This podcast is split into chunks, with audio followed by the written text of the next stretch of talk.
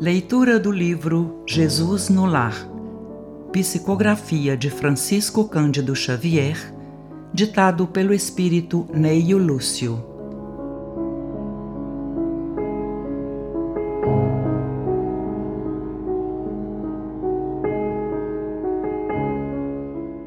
Lição 20 A caridade desconhecida.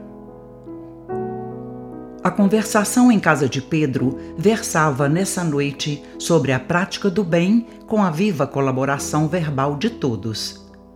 Como expressar a compaixão sem dinheiro? Por que meios incentivar a beneficência sem recursos monetários? Com essas interrogativas, grandes nomes da fortuna material eram invocados e a maioria inclinava-se a admitir que somente os poderosos da terra se encontravam à altura de estimular a piedade ativa, quando o mestre interferiu, opinando bondoso. Um sincero devoto da lei foi exortado por determinações do céu ao exercício da beneficência.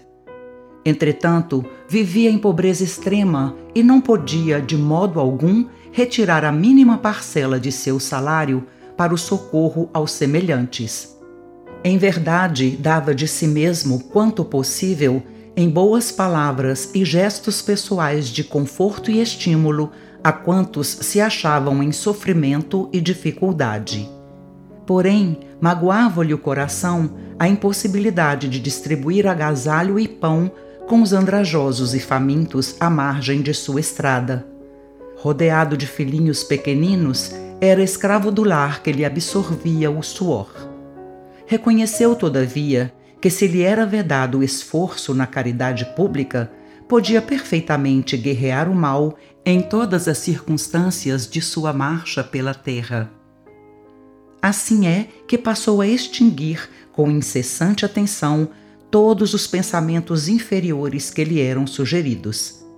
Quando em contato com pessoas interessadas na maledicência, retraía-se cortês e, em respondendo a alguma interpelação direta, recordava essa ou aquela pequena virtude da vítima ausente.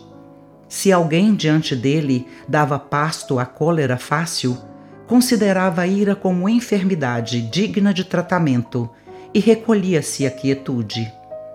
Insultos alheios batiam-lhe no espírito à maneira de calhaus em barril de mel, porquanto, além de não reagir, prosseguia tratando o ofensor com a fraternidade habitual. A calúnia não encontrava acesso em sua alma, de vez que toda denúncia torpe se perdia inútil em seu grande silêncio. Reparando ameaças sobre a tranquilidade de alguém, tentava desfazer as nuvens da incompreensão sem alarde, antes que assumissem feição tempestuosa. Se alguma sentença condenatória bailava em torno do próximo, mobilizava, espontâneo, todas as possibilidades ao seu alcance na defesa delicada e imperceptível.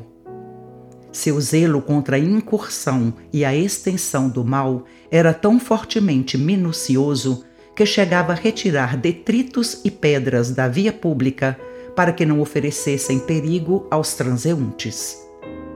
Adotando essas diretrizes, chegou ao termo da jornada humana incapaz de atender às sugestões da beneficência que o mundo conhece.